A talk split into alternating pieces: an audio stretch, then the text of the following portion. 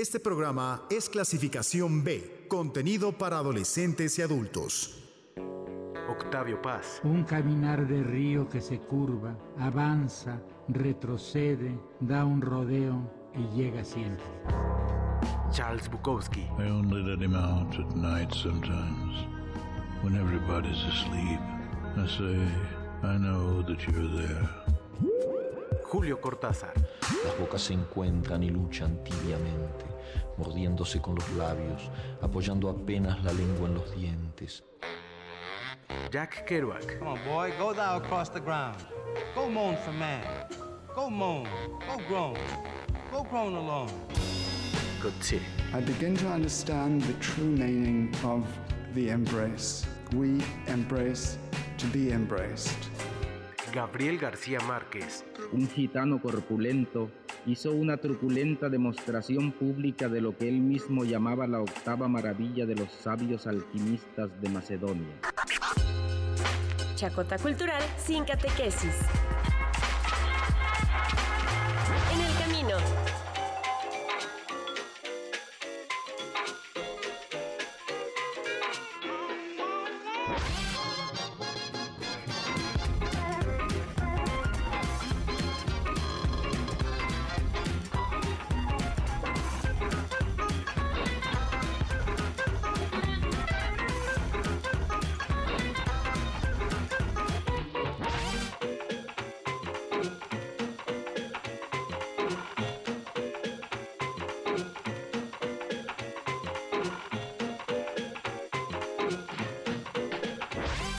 8 de la noche con un minuto. Sean bienvenidos a esta chacota cultural sin catequesis. Comienza como cada semana. Todos los miércoles nos encontramos por acá para cotorrear de literatura. Yo soy Luis García, sean bienvenidos a este programa que ya lo saben es en el camino. Bienaventurados todos los que siguen en él. Como siempre también tenemos esta cabina casi, casi, casi llena. Tres cuartos. Tres cuartos, digámoslo exactamente. Y bueno, eh, ya la escucharon conmigo a mi izquierda, a la siniestra como debe ser, Ana. Hola, hola, muy buenas noches a todos los que están acompañándonos y que eh, su lealtad está con nosotros y no con el partido del Toluca. Así que... ¿Quieren ver perder al Toluca? Bueno, pueden poner es- la tele y bajarle. Es partido de la selección. O sea, un partido bien amarrado con Trinidad y Tobago, pero es partido de la selección. Bueno. Aquí en Toluca. Eh, pues bienvenidos a este programa cultural culturoso, a todos los que no somos tan fanáticos del fútbol y los que sí lo son, pues que le van a pagar a- al, le van a poner mute y nos van a escuchar a nosotros Exactamente. los goles. Y pues en este programa donde hablamos de literatura, de cultura, de la feria del libro y no de que se está hundiendo más rápido la, el centro histórico de México que Venia, Viena. ¿O no? Viena, ¿O no? Venecia. Venecia. ¿O no? Ay, por ¿O Dios. no? Salió mal creo que ese dato. Sí. Dato. Pasaremos con alguien más coherente en este programa. Kike, ¿cómo estás? Hola, ¿qué tal? ¿Cómo están? Saludos. Otra semana. Eh, saludamos a Andrea, que está en un viaje místico y cósmico buscando al coyote. Está, en realidad está en los lares de Inés Arredondo, del Dorado y todas esas Órale. cosas. Así que esperamos noticias del más allá. Seguro va a regresar con el conocimiento completo, conociendo al universo y siendo parte de él. O un Ah, extraño. sí, o flotando. Qué bueno, eh, eh, ahorita que mencionabas lo de la que se está hundiendo el centro histórico del DF, eh, no me acuerdo dónde leía eso, que un personaje decía en una novela. Eh, ¿Cómo quieres que no se hunda si está hecho sobre un lago? ¿A qué, a- ¿En qué lógica entró construir una ciudad en un lago? Es que el punto era de que no se pensaba como ciudad, nada más era pues un lugar donde habitar y de repente la civilización llegó y ¡pum! y puso su masa. Era como Sí. para andar cotorreando algo Sí, chévere, tranquilo. Pero, Vamos en la China. En Tenochtitlan se supone que era un sistema hidráulico alrededor, que, era- que estaba diseñado para eso precisamente. Ya después pues, la mancha urbana nos alcanzó y bueno, se está hundiendo más rápido que Venecia. Y Qué buen dato, Kike. gracias, Lisa. Gracias por, por eso. Sí, disculpen, ando medio asonsada. Vengo de un lugar místico, mágico, misterioso que se llama los coloquios de humanidades. Ay, Muy bien. Es como la Santa Inquisición actualizada y académica. Nadie espera la Santa Inquisición española y nadie espera la Santa Inquisición de humanidades. Como los Oigan. Monty Python. Eh, hay que decirle a la gente, hay que recordarle que tenemos vías de contacto en este programa. ¡Viva! Tenemos teléfono en cabina para que nos hablen, para que cotorreen con nosotros. Si han ido también a la Filem y que nos cuenten que se, top- que se, que se han topado o que se han comprado, que se, ya sé, no me dio, las palabras no me Lo que Ana quiere decir es comuníquense con nosotros y cuéntenos de la Filem. Así es, al teléfono en cabina 7222 70 59 91. Así es, y pueden mandar, mandarnos eh, WhatsApp pega. o mensajes de texto al 7225 91 36 33. Por andan disléxicos el día de hoy. Es- me lo pegó ella. Échenme la culpa. No se les olvide que estamos también en el Twitter como arroba en el camino 997. Estaría bien, bien chévere que ustedes se comuniquen con nosotros, nos cuenten qué tal va todo eh, por allá. ¿Cómo están las Y en este, mm, además de que si ya visitaron la Filem, como bien decía Ana, que nos platiquen qué han encontrado, qué libros compraron, qué nos recomiendan para vivir esta Feria Internacional del Libro Estado de México. Yo tuve la oportunidad ya de platicar además con un escritor peruano eh, que eh, había conocido yo por redes sociales. eh, a- apenas, gracias al buen Ever Quijano, pude platicar con él y me regaló su libro, lo cual a mí me parece que sería algo bien, bien chévere que nosotros lo regaláramos por acá para la gente pues que, que lo conozca y que haya como esta participación con un montón de libracos, ¿no? Entonces, si les parece, es lo que podríamos hacer, que la gente que se comunique con nosotros, que participe y que nos diga, eh, pues si han andado por la Filem, si ¿A han han comprado visto? algo, exactamente, y que todos ellos participen y al final de este programa hacemos una rifa a ver quién se lo lleva. ¡Viva! Yay. Y así le vamos a ganar al partido. Exactamente, se va a estar presentando además este próximo viernes este libraco Al norte no está el paraíso de Juan Mauricio Muñoz desde eh, Perú, así que ustedes eh, llámenos, nos comentan si ya fueron a la Filem, qué ha pasado, qué han visto, qué han comprado y a partir de eso pues ustedes participan en una rifa el día de hoy. Oigan, y también nos acompañan del otro lado de la cabina Sam e Isma, yes, que van a estar recibiendo sus llamaditas. Así es, como siempre, al pie del cañón, listos para evitar que este barco naufrague. Mientras tanto, y como siempre lo hacemos, vamos a escuchar las breves y regresamos.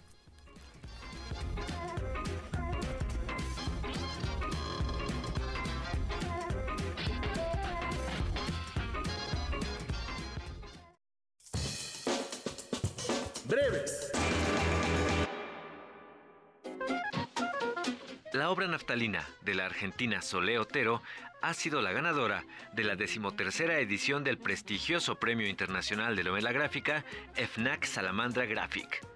La autora recibirá 10.000 euros para la realización del proyecto y la obra será publicada en Salamandra Graphic en el otoño de 2020. Además, FNAC organizará una exposición itinerante de bocetos y originales en varias de sus tiendas durante un año. A esta decimotercera edición se han presentado 50 proyectos, tanto de autores nacionales como internacionales. El 14 de octubre de 1964, Vladimir Nabokov, un insomne crónico, comenzó un curioso experimento. Justo al despertar, anotó sus sueños siguiendo las instrucciones que encontró en Un experimento con el tiempo, del filósofo británico John Donne. El objetivo era probar la teoría de que el tiempo puede discurrir también hacia atrás, de modo que paradójicamente un acontecimiento futuro puede generar un sueño anterior. El resultado es publicado por primera vez en Sueños de un Insomne, un diario fascinante en el que Nabokov registró 64 sueños en 118 tarjetas, que ofrecen una visión singular del artista en su ámbito más privado. La Academia Sueca se juega a doble o nada todo el prestigio del Nobel de Literatura este próximo 10 de octubre, cuando se fallen los premios de 2018 y 2019, tras el escándalo de abusos sexuales que obligó a suspender el último galardón. Poco después de la una del mediodía, se conocerán los dos nombres llamados a suceder a Kazuo Ishiguro, galardonado en 2017. Atrás quedará, o debería hacerlo, un año para el olvido que la Academia Sueca ha aprovechado para someterse a una remodelación interna que desplaza parte del poder al Comité Nobel, formado por cinco expertos externos y apuesta por una mayor transparencia en todos los procesos. Un mensaje oculto entre los versos del mítico poemario El paraíso perdido de John Milton ha sido descubierto nada menos que 350 años después. El mensaje escondido encontrado por un estudiante universitario es un acróstico donde deletrea F-F-A-A-L-L-A-F, Falaf, en el poema, quizá representando la doble caída de la humanidad representada por Adán y Eva, al estar las letras duplicadas. Y de abajo a arriba también vemos un nuevo Fal, al revés Laf, que supondría la venida, el descenso de Satanás del cielo.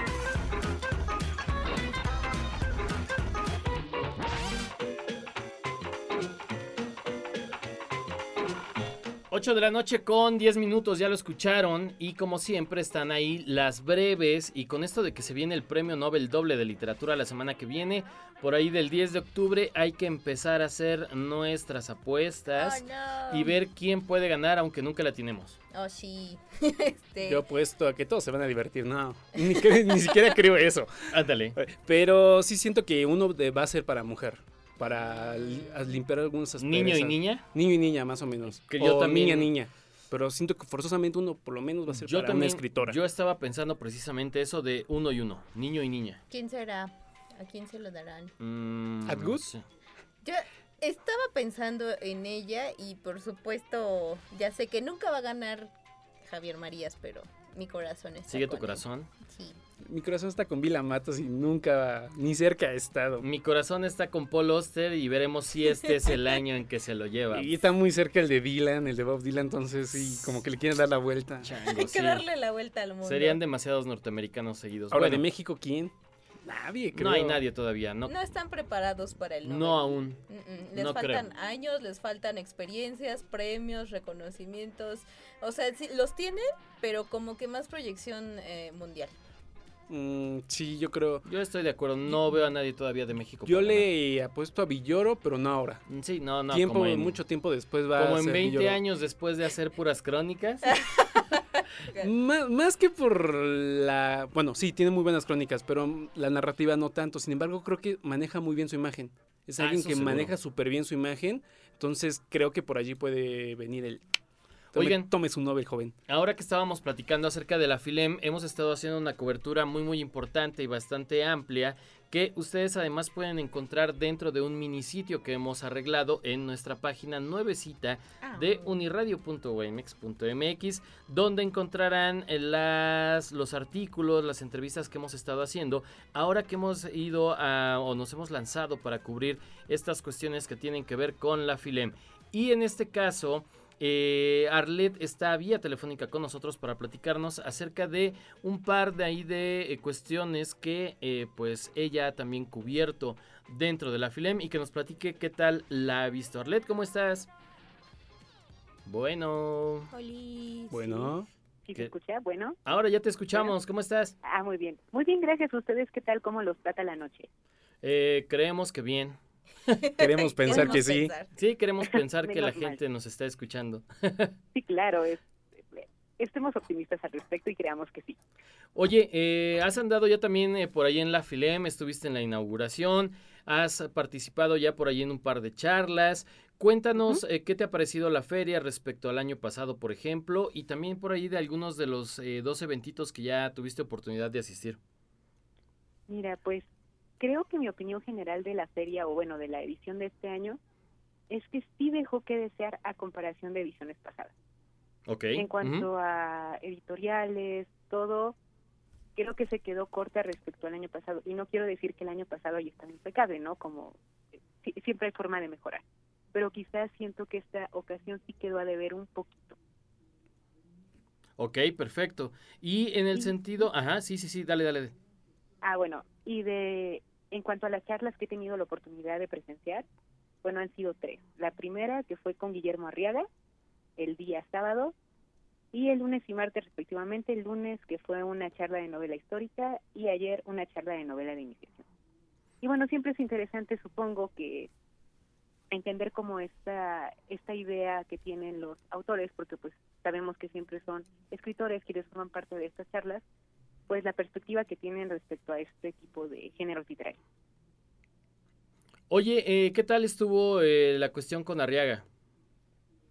Bien, fíjate que bueno, evidentemente como era una conferencia magistral, pues fue algo muy individualista, ¿no? En el sentido de que habló de su obra más que eh, de literatura en general. Sin embargo, creo que discutieron junto con Mauricio Montiel, que fue el moderador, perdón, un par de temas que sí vale la pena rescatar, ¿no? Uno de ellos, y que ahorita que estaban platicando acerca del, del Nobel, que está pronto a elegirse, y cómo es que uno seguramente va a ser una mujer, ellos hablaron precisamente del papel que está tomando la mujer en la literatura hoy en día, ¿no? Dicen que ha tomado una relevancia muy grande y no tanto por pensar en una cuestión de, eh, de lo políticamente correcto, sino porque las sumas femeninas ahorita están teniendo un poder extraordinario en la manera en la que se están desenvolviendo, desenvolviendo, perdón, ha sido ejemplar.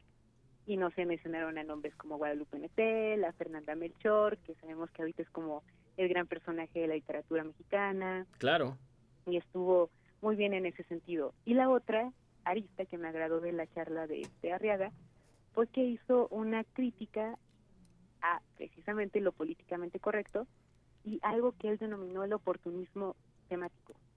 Cuando un escritor habla acerca de un tema que no necesariamente haya vivido directamente, pero que sabe que es como el boom, ya saben, y a partir de ahí se amarra y se agarra para escribir una novela. Es decir, se sube al tren. Exactamente, se sube al tren y pues él empieza a hablar pues de la importancia de la credibilidad, ¿no? ¿Cómo puedes hablar de algo que no has vivido en carne propia y que no conoces? Oye, Arlet, ese es, um, eso que mencionas, este, es un tema también que le critican mucho justamente a Elmer Mendoza, ¿no? Porque dicen eh, que no es precisamente de la experiencia o quizá de el empaparse del periodismo, sino más bien que deja correr su imaginación y conforme salgan las cosas y eh, pues así lo va planteando. Y te iba a preguntar otra cosa, también mencionaron en esa, eh, eh, en esa charla magistral acerca del el guionismo como literatura. ¿Qué nos puedes decir de eso? Él lo que mencionaba este Arriaga es que realmente no hay como tal una diferencia tan marcada en cuanto a hacer un guion de un guion cinematográfico y literatura. Él decía que incluso cuando sentía que una de sus novelas no estaba funcionando la convertía en un guion. Entonces él empieza a hablar como de una voz alterna que tiene como creador y que pues es quien toma prácticamente la pluma y quien la dirige, ¿no? Entonces dice que realmente hacer literatura y hacer cine es exactamente lo mismo. Ay, mira nada pues, más. Pues sí. No, estaría yo tan de acuerdo, ¿no? Porque son canales muy diferentes, ¿no? Y la intención es diferente. Sí, Arlet, dime. Así, porque cuando pensamos en literatura pensamos en una libertad total, ¿no? De creación y las mil y posibilidades que puede tener el lenguaje. En cambio, siento que cuando hablamos de un guion, evidentemente, pues tienes que seguir las normas, ¿no? Y ciertos tecnicismos de los cuales no te puedes olvidar y pues tiene que cumplirse, ¿no? Evidentemente. ¿Alguna vez, ahora Arlet, este, alguna vez eh, le preguntaban a Ray Bradbury, más o menos, por qué no hacía cine. Usted que hace historias muy cinematográficas y él decía, no, es que imagínate yo coordinar a 100 personas, no puedo, no puedo. En cambio, cuando voy y escribo, esas 100 personas están a mi disposición y van a hacer lo que yo quiera. Pero a pesar de eso se aventó el guion de Moby Dick, ¿no? Y también guiones de la dimensión desconocida. exactamente. Y tuvo su, el Ray Bradbury Theater, esa serie. Sí, sí, sí, claro creo que en, el sentido de, la escritura o de la creación es muy cercano, en, el sentido de eh, crear o realizar una historia. Sin embargo, vaya, si nos vamos como a, la parte técnica, sí hay como un gran, gran abismo. Sí, eh, aparte es más este como cuestión de imagen y acá en, la cuestión eh, novelística pues quizá es más mm, metafórico y este pero en el sentido de la palabra no tanto de la imagen en fin, son muchas áreas. Sí, son, son dos registros diferentes, pero yo creo que sí hay novelas que pueden ser superiores a, a, películas, pero también creo que hay películas que son superiores a novelas, ¿no? O sea, yo creo que hay que verlo como dentro de su forma, dentro de su modo, ver cada producto, ¿no? Ah, por ejemplo, no es lo mismo leer un libro como, no sé, un libro de autoayuda o algo así, a ver una serie como Mindhunter o como eh, True Detective, ¿no? Que tienen unas cuestiones Claro. de tensión dramática eh, muy sofisticadas. Sí, sí, sí, seguro. Deben ser como una especie de primos. Claro, como bien dice Quique, ¿no? Hay cosas buenas, cosas malas y cada una tiene su maestría y su forma de hacerse bien y si se logra, pues se pueden crear cosas fenomenales, ¿no? Finalmente, pues terminan siendo arte. Claro. Oye, Arlet, este, ya sé que pues decías que faltaban eh, em, pues stands y faltaban editoriales, pero creo que hay un eh, logro que tiene esta Filem que a mí me llamó mucho la atención, eh, fue la, la disposición, porque separaron bastante bien el área de niños del área común y esa área de niños está muy enriquecida, ¿no? Tienen lugares este, para lectores, tienen eh, más talleres, en fin, me pareció muy bonito que hayan hecho eso porque sí se siente eh, que se pensó todavía más en los niños, o sea, nada más se trajeron eh, lugares, em, pues sí, editoriales para ellos o eh, juegos, sino que ya tenían eh, un espacio también específico y lo mismo sucedió en el caso de, ahora vi, me pareció que trajeron eh, una una empresa que hace juegos como Catán, que por cierto saludos a mi primo Juan Manuel, que es fan de los juegos de mesa y especialmente de Catán. Y este, y bueno, a mí me pareció que en ese sentido hubo mm, pues una buena eh, disposición, digamos, de los stands. Sí, claro. Y en eso tienes razón. Y, fíjate que ahorita se me pase por alto esto torpemente, pero sí, y creo que finalmente es la gran apuesta de la edición de este año, ¿no? Tanto pensar en el público infantil, como también me parece que hicieron varias conferencias y charlas respecto como a esta idea de la eh, de la profesión de todo lo que tiene que ver la área periodística, editorial, vieron por ahí varios tallercitos, entonces también se ve que hay como un una- un nuevo compromiso no solamente en sí vamos a hablar de literatura en general, sino también vamos a, enfocarnos en el cómo se hace y también cómo podemos acercar al público más joven para que esta tradición no se pierda. Oye, Arlet, eh, finalmente por ahí también anduviste en un par de charlas más, la de novela histórica y el día de ayer en novela de iniciación. Así es, la de novela histórica que fue con Ignacio Solares y Eduardo Antonio Parras y la de iniciación con David Miklos y Ana María Gómez. ¿Y qué tal?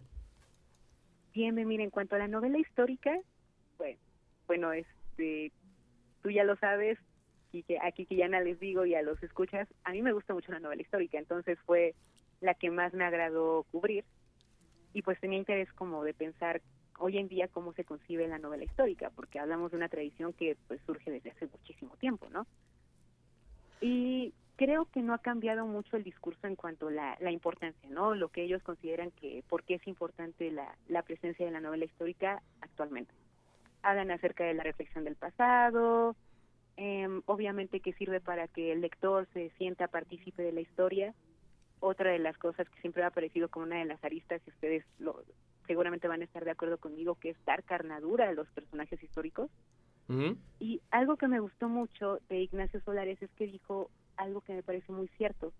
Él dice que un libro puede más que la historia, que un hecho histórico. Dice, finalmente un hecho eventualmente sí se platica, pero se va olvidando poco a poco. Pero el libro es inmortal, ¿no? El libro perdura y pues realmente a veces lo que el escritor es capaz de plasmar en, en un libro, pues dice más, ¿no? Que el hecho en sí. Habría que ver ahí quién escribe el libro y de qué lado de, de la historia o de la anécdota se encontraba, ¿no? También. Ah, sí, claro. Sí, sí, sí, sabemos que, y, y además también, ¿no? Como esta lucha entre historia oficial, historia Ándale. Otro, sí, ¿no? Y que yo creo que también ese es uno de la, una de las propuestas que tenía la nueva novela histórica, ¿no? Es como tumbar la historia oficial y pues a- abrir la lista de posibilidades y entender cómo realmente la historia pudo llevarse a cabo, ¿no? Eh, no sé qué piensas tú, Arlet, ahorita que mencionas, una, para mí una de las mejores novelas históricas que he leído fue Madero el Otro, de Ignacio Solares, precisamente, porque cómo resignificó al personaje de Madero a partir de este misticismo y de todo este, el destino que tenía. Sí, no la he leído, pero incluso Antonio Parra la mencionó y también dijo que era como uno de los textos que actualmente deberían leerse para entender pues el quehacer de la novela histórica en México. E Mm. incluso también se mencionó El rostro de piedra de este Antonio Parra, que habla acerca de la figura de Benito Juárez, por ejemplo. Oye, Arlet, y finalmente, porque se nos está acabando el tiempo, eh, platícanos de ayer de la novela de iniciación. esta yo creo que fue la charla más interesante en cuanto a que me dejó más sorprendida por lo que se habló. Cuando yo llegué, pues evidentemente me iba con la idea de la novela de iniciación, pues de acuerdo a la tradición, ¿no? Como esta novela de crecimiento, pero en realidad le dieron un giro a la charla, porque lo que David Miklos planteó desde un inicio es más bien la ambigüedad que hay alrededor de la novela de iniciación, porque él empezó a hablar de dos aristas, ¿no? La primera que es temática y que sí tiene que ver con autores como Goethe, como Hermann Hesse, etcétera, etcétera, pero la otra, y que es a la que él le quiso dar bastante ímpetu, que es la de la escritura en sí, ¿no? Cuando el autor se enfrenta a la voz literaria y escribe. Y él empieza a decir que, pues, evidentemente, siguiendo esa premisa, cualquier novela o cualquier texto puede ser de iniciación. Oye, pues estuvo, la verdad es que eh, interesante todo lo que has estado contando acerca de lo de la Filem. Eh, pues hemos tenido oportunidad de estar por allá varios días, nos quedan todavía un par más. Así que, eh, pues, ¿qué le dirías a la gente? Que se dé una vuelta, ¿qué onda con eso? Sí, todavía, ah, digo, quedan un par de días. Vayan, va a haber todavía eventos interesantes, charlas sobre el reto de la novela, presentaciones de libros. Entonces, dense una vuelta. Creo que pueden encontrar actividades interesantes, relevantes, como bien dice Ana, ¿no? Váyanse a dar una vuelta por la zona infantil y pues si nos vemos, hay que saludar. Perfecto. Muchas gracias, Arlet. Que estén muy bien, bonita noche, nos vemos. Gracias. Beso. Yo debo decir que estuve por ahí en la charla de novela negra donde estuvo el buen Elmer Mendoza, se puso re bueno. Eh, y también el día de ayer en lo de Salinger, cosa que también estuvo bien, bien interesante con Edgardo Bermejo, un escritor y periodista que se dio la tarea de platicar ahí junto con Mauricio Montiel acerca de este centenario de Salinger que desgraciadamente pasó pues básicamente desapercibido. Oh, una, una figura que yo creo que no es Vaya, a pesar de tener eh, esa única novela como lo es El Guardián entre el Centeno, no es de cualquier manera tan reconocido y mucho menos los cuentos o los pocos cuentos que todavía alcanzó a publicar eh, el, resto de como de la vida creativa que tuvo, que fueron unos 20 años, para después pues irse como un ermitaño. Lamentablemente creo que es famoso por las razones equivocadas. Exacto. Y es porque Mark David Chapman el asesino de Lennon, de Lennon. traía el libro y dijo que se había inspirado, quién sabe cómo, porque yo leí la novela y no me dieron ganas de... De matar a alguien. Sin a Lennon.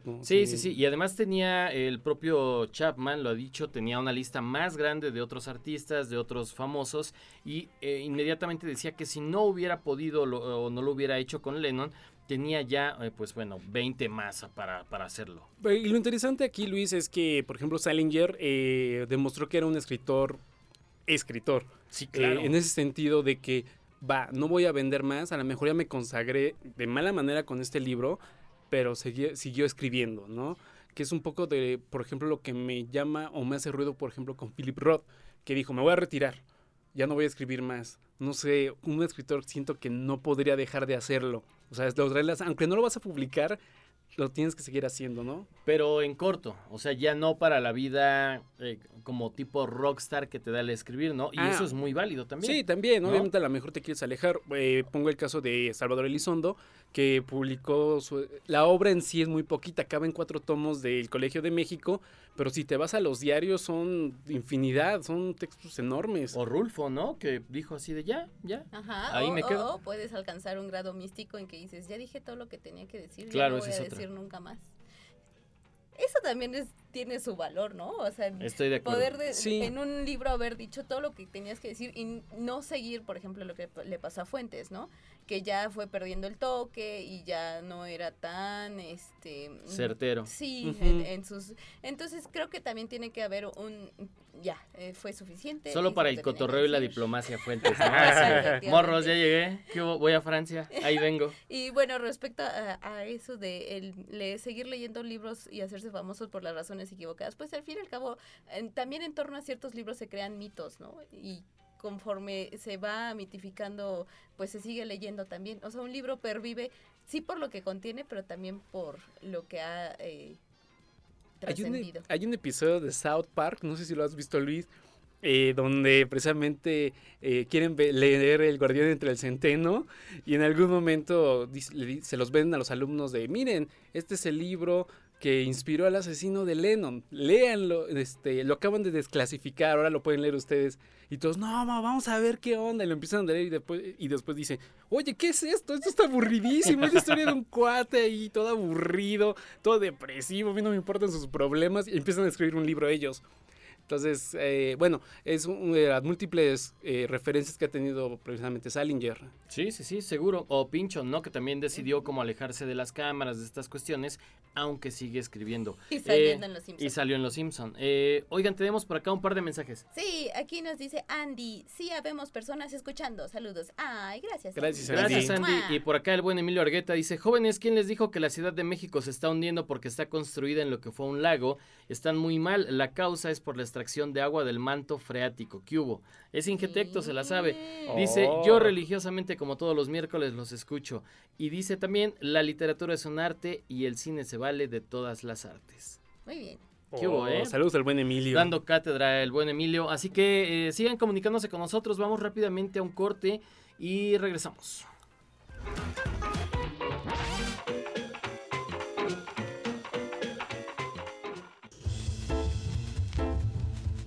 En el camino. Chacota cultural sin catequesis.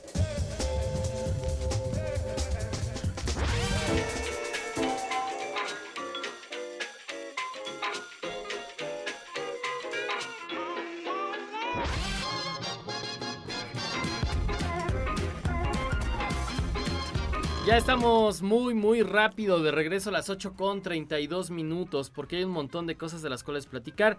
Y terminando, o para cerrar ya este tema de la FILEM, la Feria Internacional del Libro del Estado de México. Antes de eso, vamos a decir las vías de contacto con este programa porque luego se nos olvida. Así, teléfono en cabina 7222. Ay, perdón. 7222 70 59 91. Y mensajes de texto y WhatsApp al 72 25 91 36 33. Y estamos también en el Twitter como arroba en el camino 997. No se les olvide, pueden estar con nosotros platicando, decirnos qué tal la están pasando, si ya fueron a la FILEM, recomendarnos algún libro, decirnos qué compraron y ahora sí, como parte de esta cobertura que realizamos en la charla de Salinger del día de ayer y recordándolo por el tipazo que fue y por la clase de escritor, vamos a escuchar una mini entrevista con Edgardo Bermejo, escritor y periodista que se encargó y lideró la charla junto con Mauricio Montiel.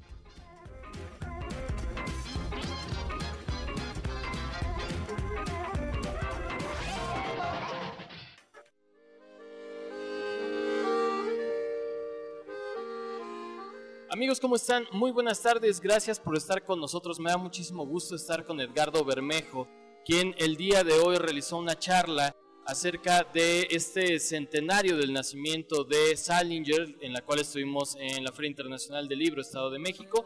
Me da mucho gusto saludarlo, está conmigo, me ha regalado unos minutitos para rememorar un poco acerca de esta charla tan interesante. Muchísimas gracias. Gracias a ti, estamos celebrando en efecto, recordando el centenario de Salinger, que murió en 2010, hace menos de 10 años, y es un autor pues envuelto en el misterio. Entonces hoy básicamente hablamos de ese misterio que es la vida de Salinger y hablamos de su obra principal, una novela sobre un adolescente que se llama El guardián del centeno, que se publicó en el año 51, en 1951, cuando él apenas tenía 32 años, y que se ha convertido en uno de los libros más leídos en las escuelas de secundaria y prepa de Estados Unidos a lo largo de décadas. Se siguen vendiendo 250 mil ejemplares cada año de esa novela, que es la historia de un adolescente de 16 años que es expulsado de su colegio en un colegio internado y eh, antes de que sus papás se enteren se va cuatro días a Nueva York a intentar entender qué pasa con su vida en ese momento de crisis que es tener 16 años, ser genial pero también ser un poco inadaptado, un adolescente en todo el sentido de la palabra, genial, que pues como decía yo ha marcado a la literatura norteamericana de todo el siglo. Y por otra parte hablamos de Salinger, porque es un autor eh, muy enigmático. Él los últimos 40 años de su vida desapareció del mundo. Se fue a refugiar a una granja en New Hampshire y se negó a, a cualquier entrevista, a cualquier foto. No volvió a publicar nunca más. Él publicó poco, publicó esa novela de la que hemos hablado y otros tres o cuatro libros de relatos y no más. Él los últimos 40 años de su vida se dedicó a, la, a las filosofías orientales, a hacer meditación budista, eh, eh, alejarse de todo público y sin embargo, pues era tan famoso que siempre buscaba la manera de sacarlo de su anonimato. Se publicaron biografías sobre de él, eh, se le adjudicaban textos secretos que, había, que habría escrito desde su exilio de 40 años. Y es un autor que él mismo decidió cuando ya no quería escribir más, cuando ya había escrito lo que tenía que escribir, lo que tenía que aportar al mundo, y también decidió cuando él ya quería alejarse de la fama. Es un autor radical que, eh, digamos, nos da una lección de cómo a veces la sociedad hace de la literatura y los escritores personajes de la fama y, del, y de los, eh, y de los, eh, eh de los reflectores, cuando no necesariamente tiene que ser así. Él con su vida puso un ejemplo de que la literatura corre por un lado distinto a la vida de los autores que la escriben. Él hizo una gran literatura, pero no le interesaba eh, que el autor que la escribió tuviese vida de un rockstar. sin embargo, cosas de la vida, hablando de rockstars, un grupo como Guns N' Roses eh, eh, le dedicó una gran canción al Guardián del Centeno, entre muchos otros homenajes que se han hecho a esta novela fundamental.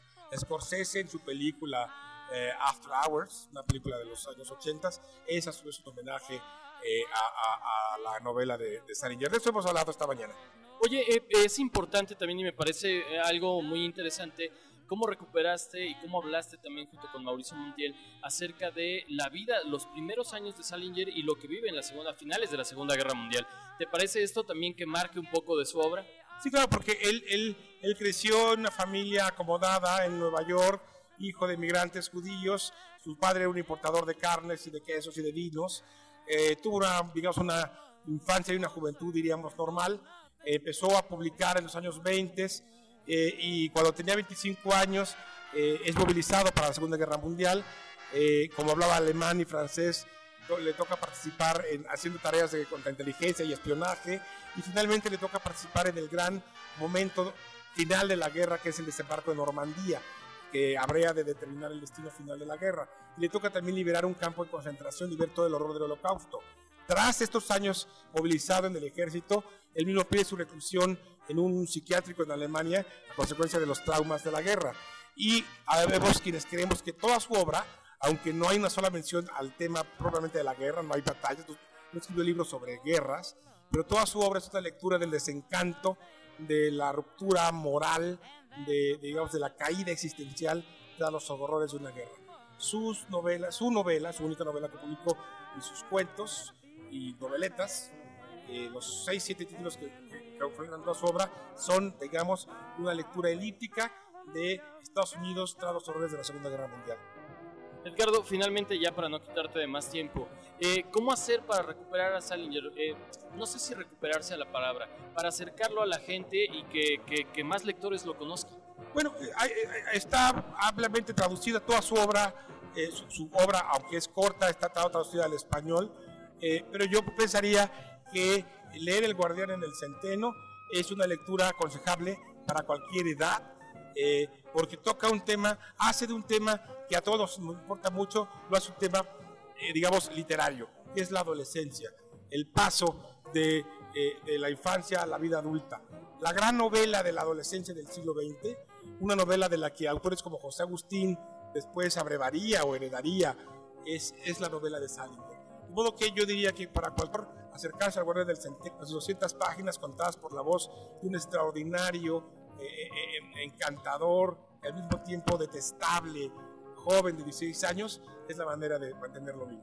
Y olvidarnos de su vida, que justamente lo que él quería era que nos, nos concentráramos en la obra, no en quien escribe la obra. Ricardo, muchísimas gracias. Hasta luego. Gracias.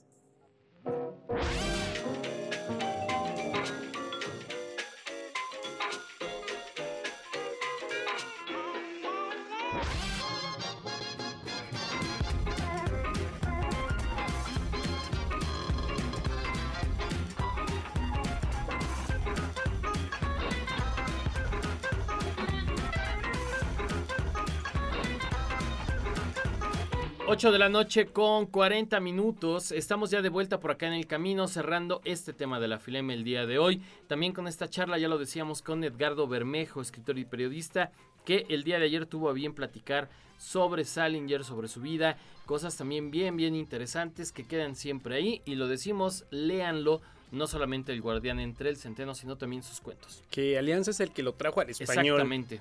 Y es una traducción muy española, Lamentablemente. Sí, sí, sí, claro. Pero ojalá hicieran una más latinoamericana. Sin embargo, El Guardián entre el Centeno y otro, eh, otros... Tiene unos cuentos, ¿no? Nueve cuentos se llaman, ¿no? Ocho o nueve cuentos. se Algo llama así. Y que hace una referencia a sus cuentos dentro de Guardián entre Centeno. Porque ya es que el hermano del protagonista es escritor. Y se va a Hollywood a hacer guiones. Y escribe el cuento de un pececito dorado, que es un cuento que escribió Salinger también. Que es uno de sus cuentos más famosos. Este es un día perfecto o es un día perfecto para el pez plátano. Ándale, ese. Hace un microuniverso como también en algún momento lo hace Stephen King, ¿no? Sí, y platicaban ellos, eh, tanto Montiel como Bermejo, que tienen también una familia eh, de, lo- de la cual al- a, lo largo eh, los menciona en algún punto en El Guardián y después en varios cuentos está haciendo como, hacía como esa especie de genealogía, porque salía de repente un hermano, un hijo, pero eh, no los pudo acabar o jamás cerró como esa parte, pero aparecían en distintos eh, como momentos también de su obra. Ah, Eso estaba súper chido, ¿no? Hacer el propio microuniverso en un escritor y seguir los rastros. Si son Sí, fans, exacto. si son fans y lo, y lo logran, híjole, mis respetos, porque yo normalmente lo que tiendo a hacer es leer poquitas cosas de un autor y pasar al siguiente. Exacto, yo por eso no podría encontrar todos eh, estos... Eh, ¿Referencias? Esta referencia de Stephen King porque no lo he leído todo. Sí. Eh, he conocido a lectores de King que sí te dicen, no, y acá, y, y Pennywise eh, aparece. aparece en el Doctor El Sueño, y por ejemplo en Doctor Sueño hace referencia a la Torre Oscura y así, y yo así de, no, y sí, claro. Y la tortuga que está Claro, en el sí, universo sí, y sí. del espacio exterior y dices, ¿qué? Un momento, no estábamos hablando de payasos asesinos, así se van perdiendo. Pero bueno, tenemos mensajitos. El creacionismo contra el evolucionismo. Así lo dice aquí. Dice, creo que les escribí algo WhatsApp antiguo, sí, cambien de número, cambien. Nuestro nuevo número es... 72 25 91 36 33. Y dice, hola, soy Ale Ortega y quiero participar en la rifa del libro Al Norte No hay Paraíso. Saludos, todavía no me he dado vuelta a la filem, pero ya muero por ir y ya le echo ojo a varios títulos. Hola, Ale Ortega. Hola, Ale. Llámanos, ¿no? Eh, Llámanos, nos sentimos solitos. Oye, lo, lo mínimo que queremos en este sentido es que nos recomiendes algún libraco de esos que dices que ya le echaste ojo ahí en la Filem. Aunque todavía no haya sido, cuéntanos cuál quieres comprar, cuáles quieres comprar o si nos recomiendas todavía alguno. Eso sería bien, bien chévere, por favor. O alguna charla a la que quieras ir. Todavía mañana estabas platicando, Luis, ¿no? Que te Y toca mañana se va a poner bueno. cubrir a Bef, a Bernardo Esquinca. Eh, Bev y Hagenbeck estuvieron Oh, en la sí. charla de novela gráfica el día de antier, eh, después de novela negra. Se puso también bien, bien bueno.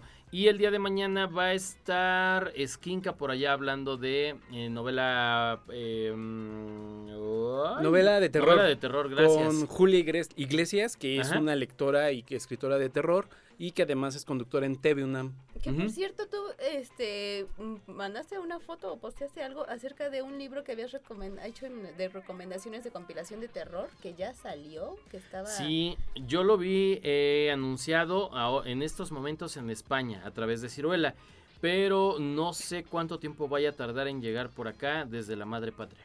Uy, seguimos Oh, en espera. Entonces Sí. no llegó para precio Filem. No, todavía no. Lo que No, sí no. ha llegado para precio Filem y está por solo 9.99, bueno, no, 9.95. 99.9. Eh, son los libros de Murakami que están con súper descuento, también Ortuño está con súper descuento.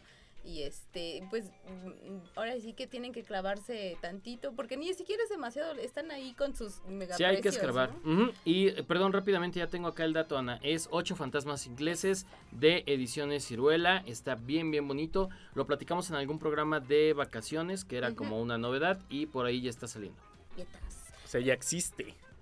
Ya, ya está, ya está. Era, Falta que llegue, estaba, pues. este, era un libro fantasma. Exacto. Oigan, eh, mala noticia, el día de ayer nos estábamos enterando Sí, por la noche que eh, este grandísimo historiador, filósofo, humanista, Miguel León Portilla, eh, pues se iba, se iba de este mundo.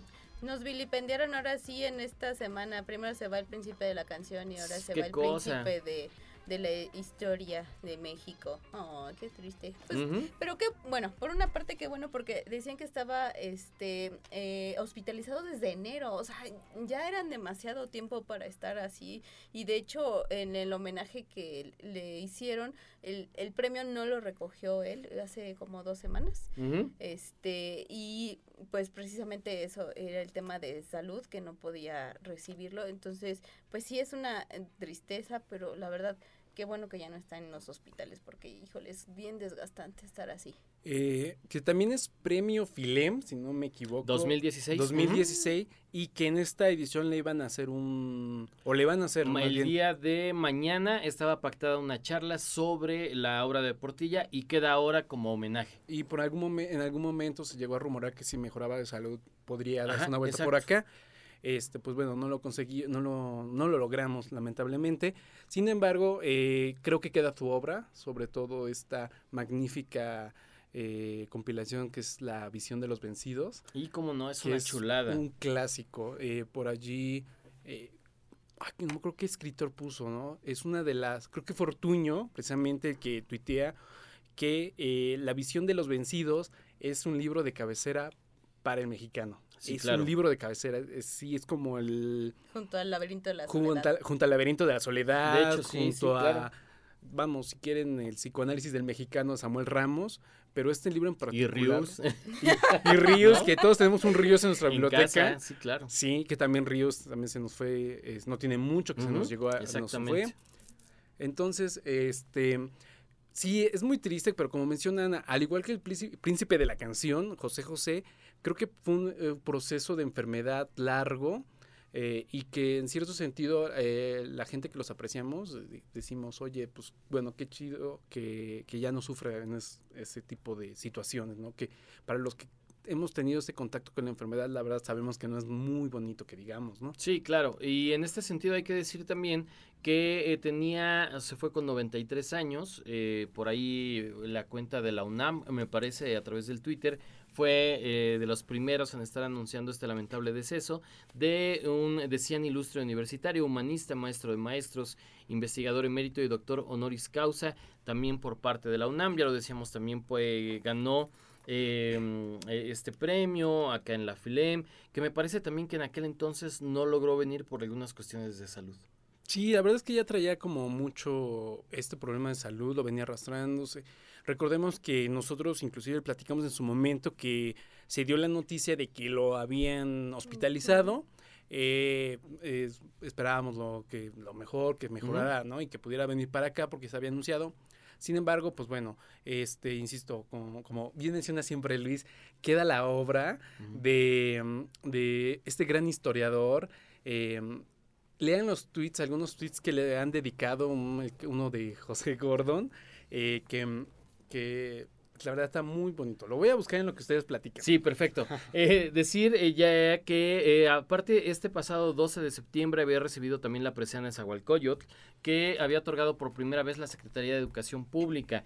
Eso lo había recibido, eh, y pues bueno, obviamente, desgraciadamente, perdón que lo diga así, en su cama de hospital, ante la presencia de sus familiares, era conocido además como el último gran Tlamatín. Ay, el gran sabio. El gran creo sabio. que sí, pocas personas se pueden considerar como sabios o intelectuales en México. Ese era un, eh, pues, un título que se le reserva, por ejemplo, eh, le decían a Octavio Paz que, pues, se podía hablar con él de muchísimos temas y sobre todo acerca de eh, la condición del hombre, del humanismo.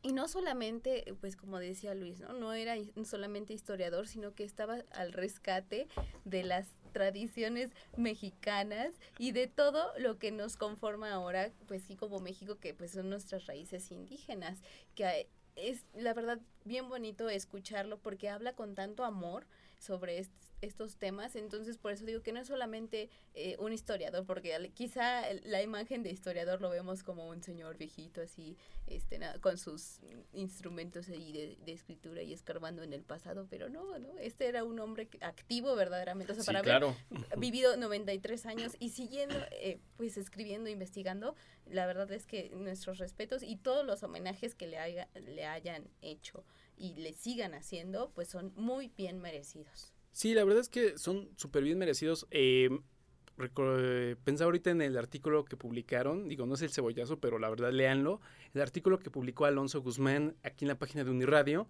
donde él precisamente plantea que en, un, surge eh, este León Portilla precisamente en un momento en el que se estaba eh, como renegando del origen eh, indígena.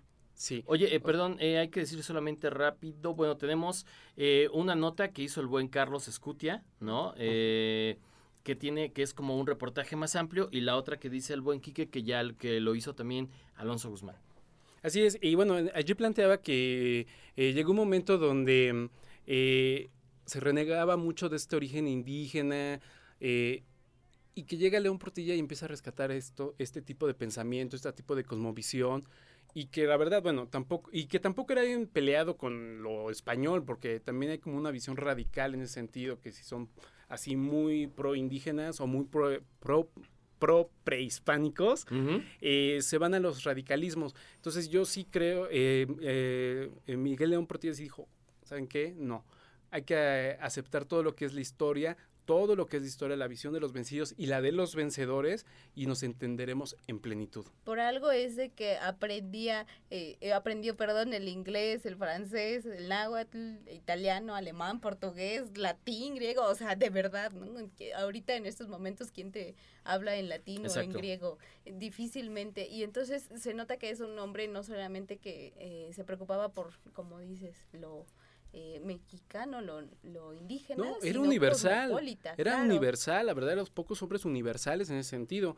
Que por ahí tuvo una desaveniencia con un es- otro historiador, Ottman, Sí, sí, andaban ahí en pugna. con- que luego dicen hay un par de imágenes chistosonas.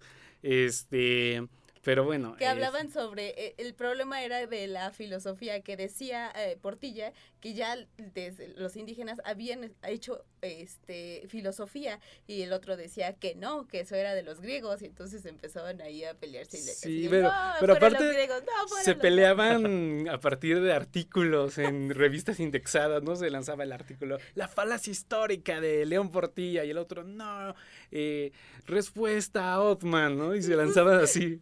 sus peleas de Twitter que estos son Estas sí son Pero eran peleas. artículos así súper bien elaborados, así eh, indexados en cielo, en estas, eh, en estos este, índices así súper chidos, así lanzándose como Góngora y Quevedo en su momento. Me ganaste, es lo que iba a decir. Faltaba, si no, que lo hicieran así vía En carta, ¿no? Sí, y que es vigente todavía esa pugna y yo la verdad me pongo de parte del señor Portilla porque la filosofía no es exclusiva de los griegos, así que... Sí, de- también depende de la concepción de filosofía que tengamos, pero yo creo que sí, como bien mencionas, el pensamiento, lo- el humanismo, se, es este, también lo traía la, la religión, este, bueno, la- el pensamiento prehispánico, también estaba allí. El simplemente conversar y reflexionar ya estás haciendo filosofía. Ese es mi pensar. Eh, no estoy de acuerdo. ah. Team Ottman. Eso me lo rebates en un artículo, si no, no. Ah, Si no, no vale. Si no, no vale. Y dictaminado bien. Oigan, el tiempo se nos está terminando. Ahorita Sam nos va a decir dos minutitos. Ah, ok. Eh, ¿Querías tú leer algo, este, Quique? Más que leer, quería recomendarlo. Eh, la verdad es que recién me lo topé, eh, se lo mostré hoy a mis alumnos. eh, y esta, este libro de la visión de los vencidos, que está editado por la UNAM, es como, en serio, es como el hit wonder así de ¡wow! Y de hecho está en la Filem, vayan y consigan. Sí, en una edición bonita barato. también. Sí, y está súper barato porque es la edición de Miguel de León Portilla que hizo las notas, la introducción, el prólogo y la traducción son de Ángel María Garibay Quintana Nada y de Miguel León Portilla. ¿No? Entonces es así como son como el top del pensamiento prehispánico, son, o sea, los que más se adentraron. Ujú, básicamente. Son los rockstar, o sea, y entonces este libro yo creo que es un documento histórico importantísimo. eh, entonces sí, no, no ni lo piensen, vayan, tráiganselo. Sí, yo estoy de acuerdo. En la UNAM hay varios descuentos y seguramente no debe estar muy caro ahora la visión de los vencidos. Aprovechen y créanos que les va a gustar y van a disfrutar mucho este libraco. Así, así, para que vayan así sabían que León Portilla era el hombre más culto y que en sus agradecimientos se agradece a él mismo y no tengo pena de decirlo. Y aparte, de- él decía, ¿no? Vale más un agradecimiento de un lector que todos los salarios del mundo. Así es. qué bonito. Pues ahí está, desgraciadamente se nos fue Miguel León Portilla. Él nace un 22 de febrero de 1926 y pues bueno, un hombre eh, muy, muy culto de esos eh, que, que, ya de repente no te encuentras demasiado. Y fíjate que, Luis, que planteado con, como con Octavio Paz, ¿no? Son estos hombres que vieron todo el siglo prácticamente, el cambio de siglo, desde el inicio que empezó, para los años 20, los 20. hasta empezar a casi, casi los 20 de este siglo, ¿no? O sea, vieron, el, eh, decir estar en un siglo aquí implica también toda la evolución que ha tenido el pensamiento, toda la evolución eh, cultural, social, política, eh, filosófica, histórica que, se tiene, eh, todos los datos que se van a, apreciando. Paz lo menciona mucho. ser un hombre que vive en este periodo particular de tiempo es muy, muy, muy, este, es muy privilegiado. Ay, pues ya se estarán chocando los puños y las palmas allá Ahí con arriba. El Paz. príncipe de la canción. Oye, iba a decir el príncipe de la Oh, canción. yo, yo pensaba aquí intelectuales. Pero, ¿por qué no? Y, También. eh, Todo el mundo decía, imagínate cuando llegue a este José José y conozca a Bukowski, ¿qué va a pasar? Oigan, nos despedimos y pues nos escuchamos completamente en vivo la próxima semana. Yes, nos vemos. ¡Mua! Adiós. Bye.